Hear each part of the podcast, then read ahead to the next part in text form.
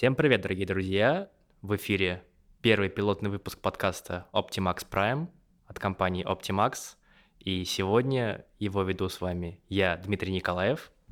Я Михаил Николаевский. Я Владимир Перов. Самый главный у нас здесь Михаил, поэтому ты будешь отдаваться. Давай, расскажи, пожалуйста, что за компания такая Optimax, чем она занимается и где находится? А, ну, собственно, это а, израильская компания, которая а, офис которой находится в Тольятти, офис разработки. Вот. И да, мы занимаемся продуктовой разработкой, а, делаем сайт по продаже очков. Ну, на самом деле, не только очков, у нас там и линзы есть, и аксессуары, ну, в общем, все, что можно напялить на глаза. И, наверное, поэтому мы выбрали одной, ну, первой темой, которую обсудить в этом подкасте, в принципе, разницу между продуктовой и заказной разработкой. Потому что Дмитрий у нас побывал, в, в принципе, и там, и там. Да. Вот. Э, и Владимир, насколько я знаю. Самую малость. Но есть что рассказать, да. Дим, наверное, расскажи немножко что такое э, разработка на аутсорс? Итак, разработка на аутсорс — это счастье, радость и веселье. ну, как сказать? Э, есть компания, которая занимается тем, что находит свободные руки для заказчиков. Находит проект, находит свободные руки. У нее есть какое-то количество разработчиков, и она этих разработчиков продает, собственно, заказчику. Получается такой, такая типа прослоечка. И в чем, собственно, плюс работы в компании, которая работает на, на аутсорс? За довольно короткий промежуток времени можно поменять несколько проектов с разными технологиями, порой диаметрально разными. Как-то раз меня за 6 месяцев кинули с React на Angular и обратно. Э, это был интересный опыт. Тем не менее, из минусов можно отметить, наверное, то, что ты не особо, что ли, погружаешься в процесс, ты занимаешься тем, что просто закрываешь таски, потому что, как правило, все нацелено на то, чтобы просто закрыть таски и получить красивый график и ну, отчитаться в конце недели, в конце спринта перед высшим руководством. Но мне кажется, э, такой не, ну, весомый плюс, ты э, много технологий можешь пощупать и наверное, да, возможно, поверхностно, но, тем не менее, э, резюме заполняется достаточно быстро. Ты можешь прямо ключевых слов накидать. Э, я там я, я и в ангуляре шарю, и э, ну, в да. реакции. Ну да, да. Кинули на проект уже на LinkedIn, там хоп, плюс два тега. Ну, и, наверное, а, а, может быть, расскажешь, есть вообще, в принципе, возможность повлиять на стек? Ну, то есть, тебе попадались такие проекты, на которых тебе э, можно было там сказать, а давайте попробуем вот это? Нет, мне такие проекты не попадались, потому что, как правило, про, ну, проекты, на которые меня кидали, они живут уже дов- достаточно давно, и там все уже довольно-таки такое закостенелое. То есть это если React, то это прям React, это только React и ничего больше. Если Angular, то, естественно, Angular. Хотя как-то раз на Angular мне было просто любопытно, я пошел в GitLab и нашел там какой-то один из первых комитов, и там он назывался э, типа «Миграция с jQuery на Angular». Я думаю, о, тут начиналась история.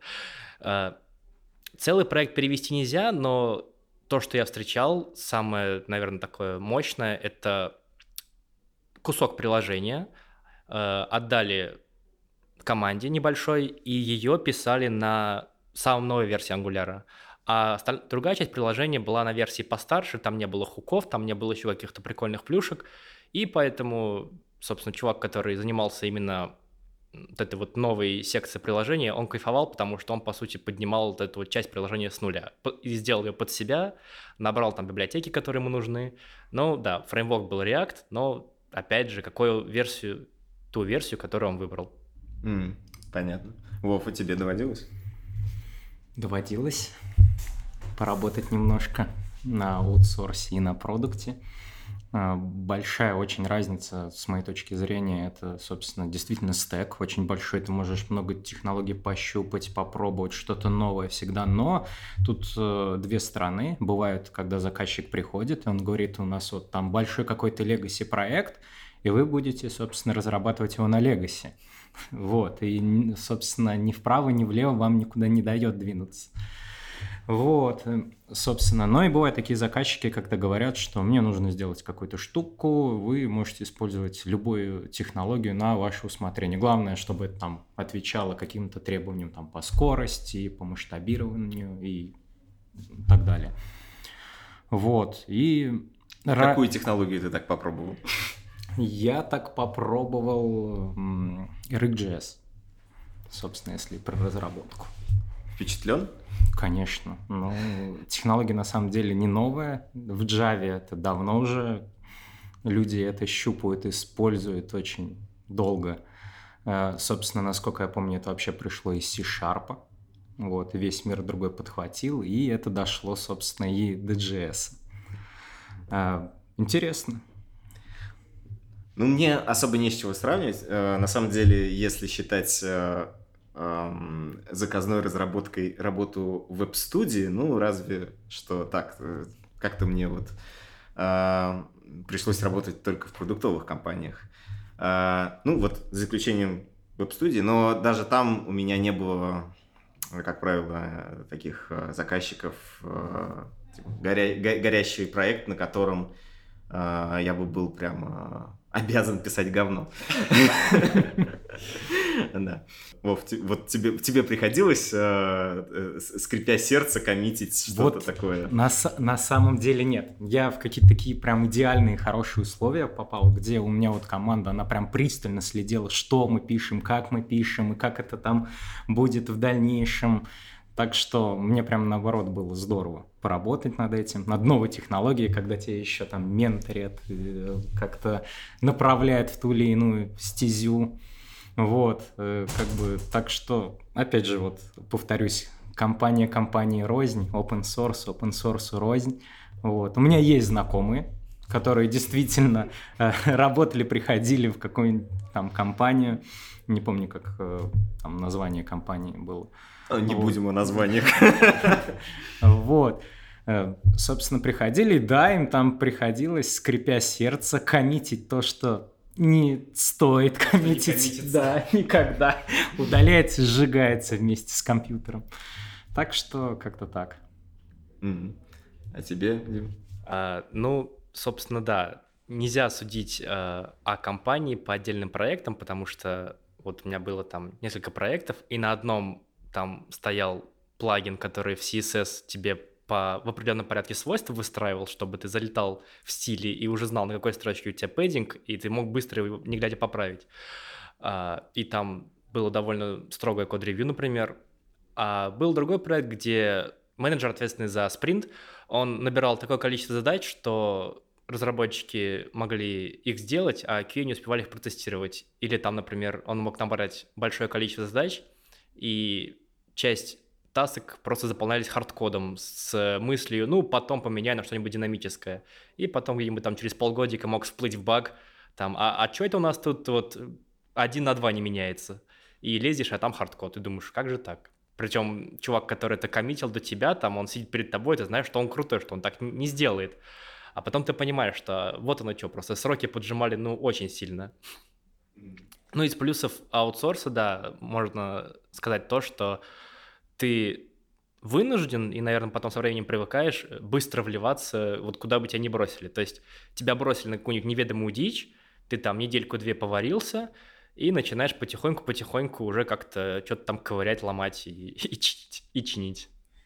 Ну вот Вова сказал, что ему повезло, он попал на проект, где его менторили, где э, ему помогали. А, развивали его. Вот. А вообще это насколько часто встречается менторинг на аутсорсе? Менторинг на аутсорсе, во-первых, иногда это один из э, поинтов для повышения. То есть ты, ну, от медла до сеньора ты буквально обязан быть ментором, то есть, например, проводить курсы или там как-то ревьюить активно кого-то или кого-то там поднимать, продвигать. А, но в целом, да, ребята попадаются, или как мне попадались, довольно хорошие, то есть а, все стараются тебя направить, стараются помочь, потому что они понимают, что если ты сейчас вот напишешь, ну, очень плохо, им потом придется переписывать, ну, на плохо, а если будет время, даже на хорошо. Вот. Поэтому менторить, помогать э, стараются, насколько хватает времени и сил. Mm. Ну и тогда, наверное, еще один вопрос э, про тестирование. Тебе доводилось на именно таких аутсорсных проектах э, писать тесты? А, на некоторых да, на некоторых нет. Ну, причем тесты были, наверное, я бы не сказал, что они были прям, ну, супер подробные. То есть ты покрывал какой-то вот, ну, супер какой-то явный момент, а, а какие-то вот неочевидные вещи не всегда были покрыты, потому что, возможно, ты не всегда мог о них даже догадаться, и, в принципе, не всегда тебя могли за них спросить на ревью. Скажу по-другому, потому что, конечно, а, писать тесты — это прежде всего ответственность разработчика, а, ну, то есть э, кто-то уверен в том, что он и без теста все прекрасно через год поймет. А, или там не сломает. Вот. А встречалось ли тебе такое, что это было требованием проекта? Ну, то есть э, заказчик поставил требование, что код должен быть протестирован. Честно говоря, требований заказчика ни разу не видел, то есть до меня доносил это тимлит, и, ну, где-то, да, он говорил, пишем тесты, где-то говорил, ну, там, или не пишем, или там по желанию, если есть время, но вот, ну, где-то прям более строго, где-то менее строго. Угу. Вова, а ты писал тесты? Конечно, в самом начале и до конца. Собственно, у меня в команде было требование это писать тесты, и они не только помогали как бы проверить твой код, что он работает без проблем, самый большой плюс был как раз-таки рефакторинг, когда проект новый, и там требования меняются туда-сюда, вы можете легко, если тесты покрывают там основной функционал, бизнес-логику, вы можете, собственно, э, быстро это все рефакторить, менять куски кода и э, быть убежденными в том, что это ничего не сломается. То есть, э, да, мы писали тесты, это было там одним из главных требований, один чувак на проекте, он, собственно, был, любил он, в общем, ТДД, вот, а. когда, собственно, в начале перед э, написанием кода ты, собственно, напишешь тест, а, собственно, потом начнешь реализовать его логику. Я правильно понимаю, что э, это работал ты там э, на позиции джуна? Да, правильно. И как тебе, вот как джуну ТДД? Ну, ну просто, просто интересно, знаешь.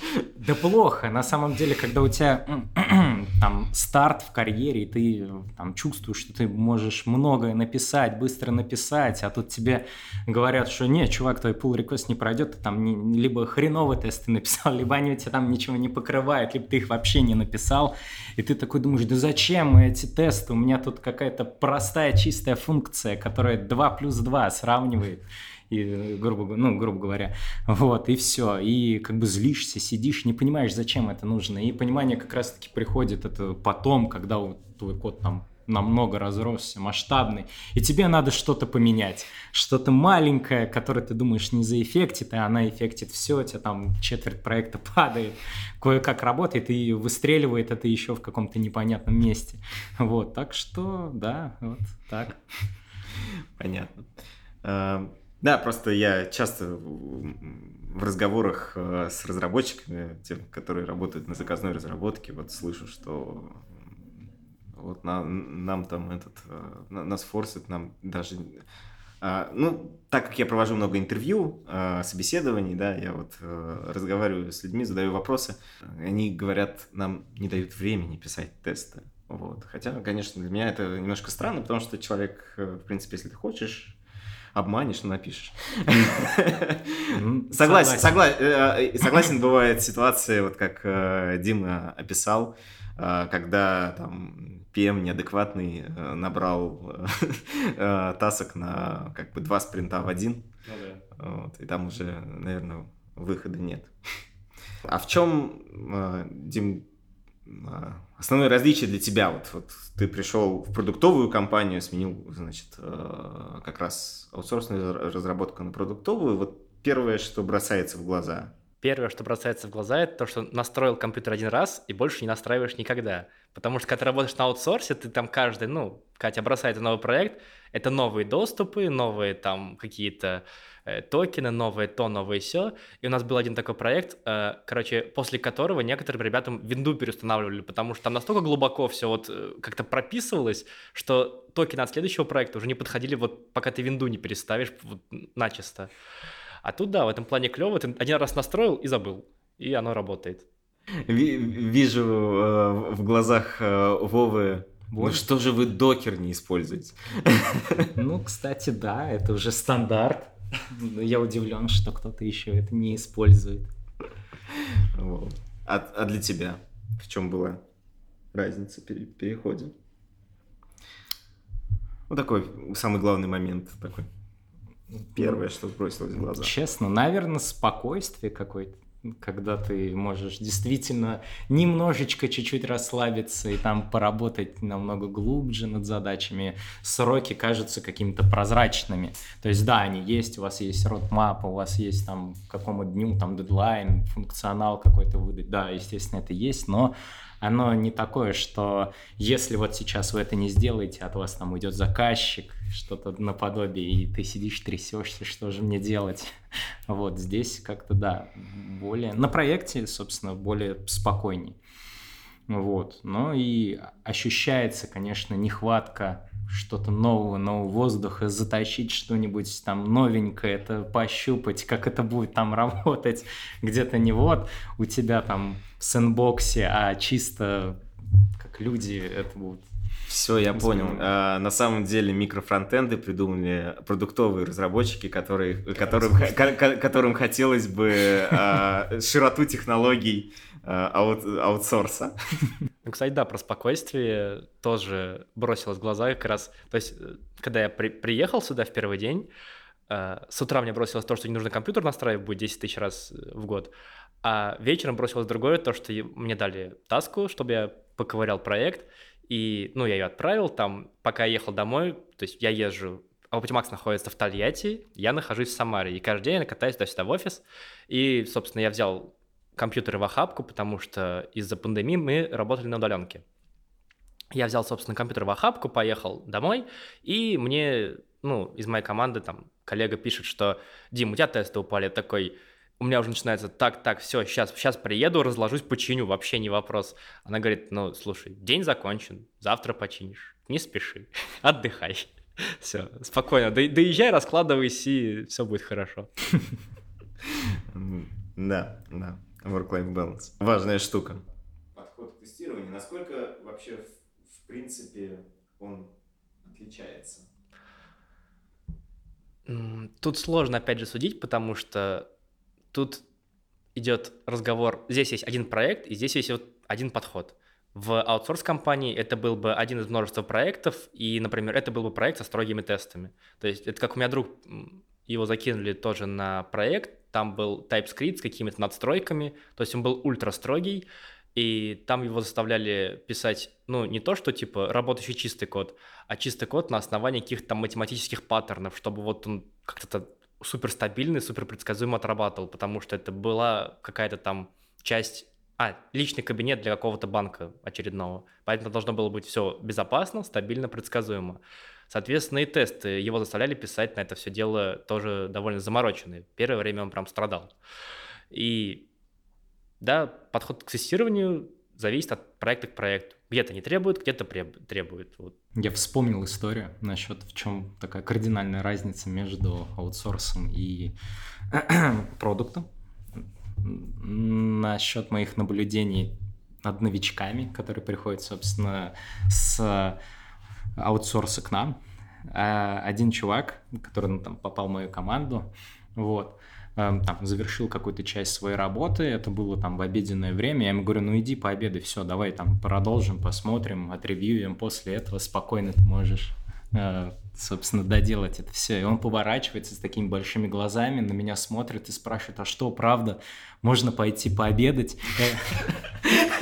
Я говорю, да, да правда, ты что, шутишь? У меня вот на прошлой работе даже времени там не было на обед уйти, грубо говоря, нас там заставляли чуть ли... Да он тебя троллит. Да нет, я, я тоже на самом деле подумал, что меня троллит, но нет, это как бы возникало периодически, пока он уже не привык к спокойствию, так сказать, нашей работы. Кстати, что интересно, а, мы были на проекте как аутсорс-команда, и, ну, мы работали, соответственно, с ребятами, которые на этом же проекте работают как постоянные разработчики, то есть для них это компания продуктовая.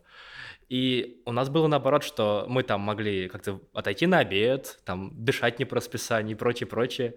И а им как-то они жаловались, вставили в тык за то, что они ушли на обед дольше, чем на полчаса. Там их менеджер залетел в кабинет и не нашел их на месте, и, в общем, наехал на них. Мы думаем, нифига себе. Хотя, казалось бы. Может быть, это стратегия менеджмента, чтобы... Манипуляция через стресс?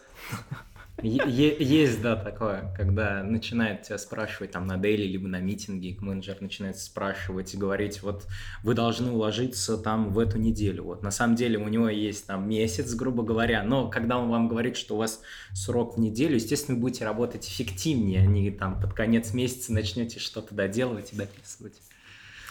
Ну, я не соглашусь с этим тезисом, потому что, ну, как технический специалист, mm-hmm. я, конечно, с ним не соглашусь, потому что это не значит, что человек будет работать эффективно, это значит, что он будет работать в стрессе и сделает больше ошибок. Расскажи, э, как вообще строится взаимодействие. При, приходилось тебе на аутсорсе, Дим, э, взаимодействовать с бэкэндом заказчика? Ну, то есть, когда на аутсорсе дается только фронтенд. С бэкэндом заказчика приходилось пару раз, то есть ты действительно ставишь им задачу, что тебе должно прилететь, и из-за того, что команда находится, собственно, в другой компании, и у них там свой спринт, и они твою задачу возьмут в свой спринт не скоро, э, простейшая смена true на false может растягиваться на несколько дней, а тебя спрашивают, ну, когда, когда закончишь. Так что, люб... ну, проблема аутсорса в том, что может быть так, что часть кода находится на вашей стороне, часть кода на стороне заказчика. И чтобы произвести, например, изменения в смежных компонентах, ты в своем компоненте меняешь все быстро, и он готов. Но вторая часть не работает, потому что тебе нужно найти у, у заказчика, ну, то есть у нас там была табличка, был список, кто за что отвечает, но тем не менее, должен найти этого человека, э, написать ему в скайп, чтобы он тебе наконец ответил, потому что люди все тоже заняты объяснить ему, что ты хочешь, убедить его, что это не наша проблема, а его, потому что, ну, он будет убеждать тебя в обратном, потому что, ну, типа, это вы виноваты, это ваша проблема. В общем, убеждаешь его, они берут эту задачу, и, ну, когда-нибудь ее сделают, там, в течение недели, например. И бывает так, что, да, у тебя есть баг, он простейший, он элементарный, но ты совершенно беспомощен, потому что это не твой код, это не твой репозиторий, и менять ее будут ну, дня 3-5, ну сколько-нибудь, однажды поменяют. И самое гадкое, если ее поменяют, если ее сделают не так, как ты хотел, или не так, как в итоге оказалось нужно, или, не дай бог, нужно было поменять, а потом вернуть обратно, то это еще плюс 5 дней и плюс куча гневных сообщений в твой адрес, что надо было вот сразу говорить, как положено, ты чего.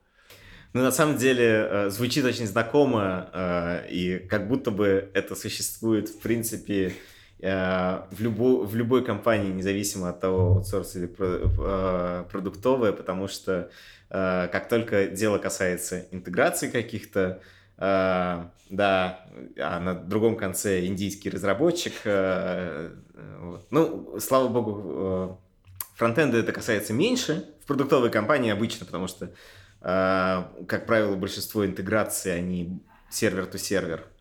Вот. И, э, но вот бэкэндеры, да, иногда я прямо слышу жалобы про то, что вот там а, абсолютно неадекватные, на, на том конце абсолютно неадекватные люди, которые ничего не хотят делать. Вот. Ну да, так что, в принципе, можно столкнуться с такой штукой, наверное, и в продуктовой компании. Вот. Вов, а у тебя были битвы с э, бэкэндерами? С бэкэндерами? Да не особо, на самом деле. Э, у нас был бэкэнд, от, собственно, от заказчика, вот, и там довольно-таки все быстро, на самом деле, делалось. Вот, уже был часть функционала готова, вот, мы просто переписывали, собственно, клиентскую часть, вот, так что нам было к чему обратиться, что взять, с чем работать, вот там какие-то мелкие правки, которых нас, в принципе, не коснулись, вот. Так что даже в продуктовой фирме у меня всегда какие-то хорошие отношения с бэкэнщиками, они быстро, собственно, э, решают проблемы. Ну еще бы, ты же бывший DevOps. Я просто знаю подход к ним. Где твой контейнер? Дима, а какие бы, э, на самом деле, э, вещи из вот аутсорсной заказной разработки ты перенес в, э, в продуктовую? Ну, чего, чего бы хорошего можно было позаимствовать? Так как компания была аутсорс довольно большая, там были, была внутренняя, как сказать, ну, learn портал, то есть база для обучения. И как она работала? Она работала по такому бартерному принципу, то есть там куча ребят пишут, я могу там пообучать вас Node.js там, или React или чему-то еще. Ты записываешься к ним на курсы, они тебя несколько дней учат, все это записывается, все это логируется, и им плюс в карму, что ты кого-то менторил, и это потом на ассессменте можно предъявить, а тебе в плюс в том, что ну, тебя чему-то научили, и ты можешь бесплатно позадавать человеку вопрос, то есть он уделит тебе там два часа в день, например. Это крутая идея, на самом деле.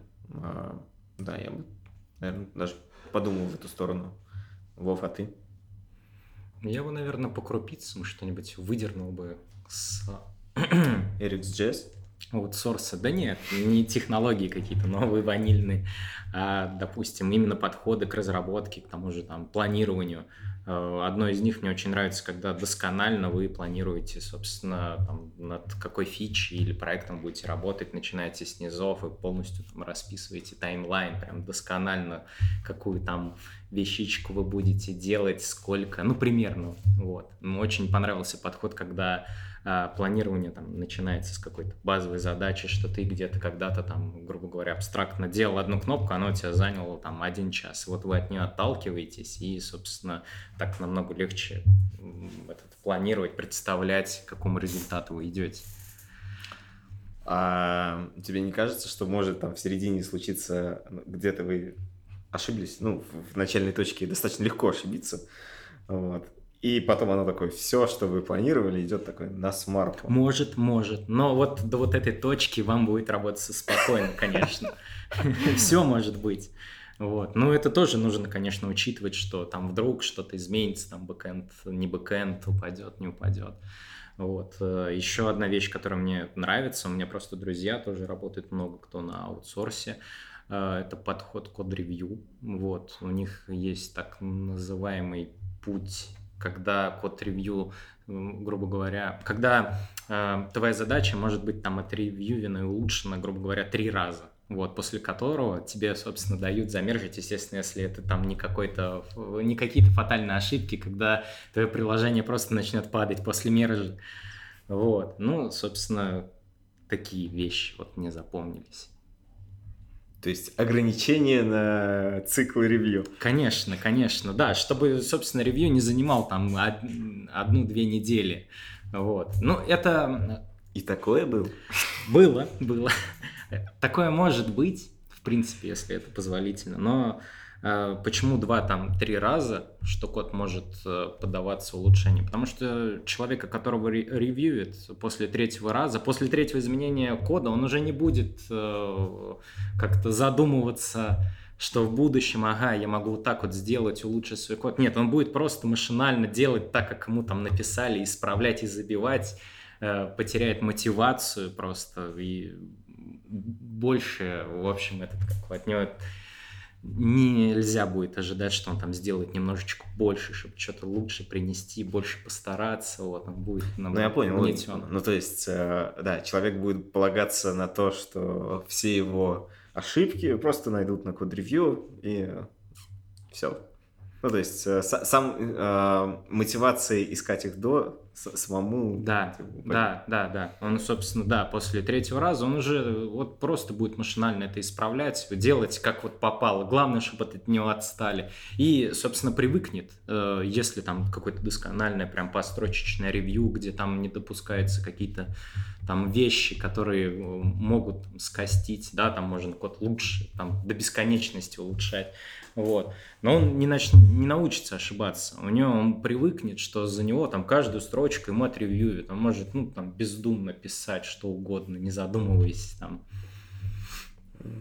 Ну, это тянет, кстати, на отдельную тему подкаста. Можем в следующий раз как раз поговорить про код-ревью да. и про то, какое оно идеальное код-ревью. вот. А, несуществующее. На самом деле, э, я бы как раз э, разброс в технологиях, э, возможность пробовать новые технологии попробовал бы в продуктовой разработке. Ну, надо сказать, что мы в некотором роде пытаемся, да, у нас есть небольшое там приложение на Vue, например, у нас, ну, да, большая часть на реакция. На самом деле, мне кажется, что микрофронтенд, он как раз тоже как вариант э, иметь несколько технологий. И, наверное, в большом, в большом проекте у, так, у такого подхода будет еще больше плюсов. То есть и сборка быстрее будет, там, и э, всегда есть что попробовать нового. Mm-hmm. Вот. Так что, может быть, one, э, однажды мы попробуем и RxJS, знаешь. Был бы здоровый подходы другие попробовать функциональный подход с манатками и прочим. Но это Собирай тоже... свои манатки. Отдельная тема. А, да, вот мы уже накидали на несколько выпусков. А, я думаю, что а, основные моменты мы обсудили. Вот, можно заканчивать. Спасибо всем, кто дослушал нас до конца. Будем рады видеть вас снова в следующих выпусках. С вами были Дмитрий Николаев, Владимир Перов и Михаил Николаевский. Всем пока. Пока. Пока.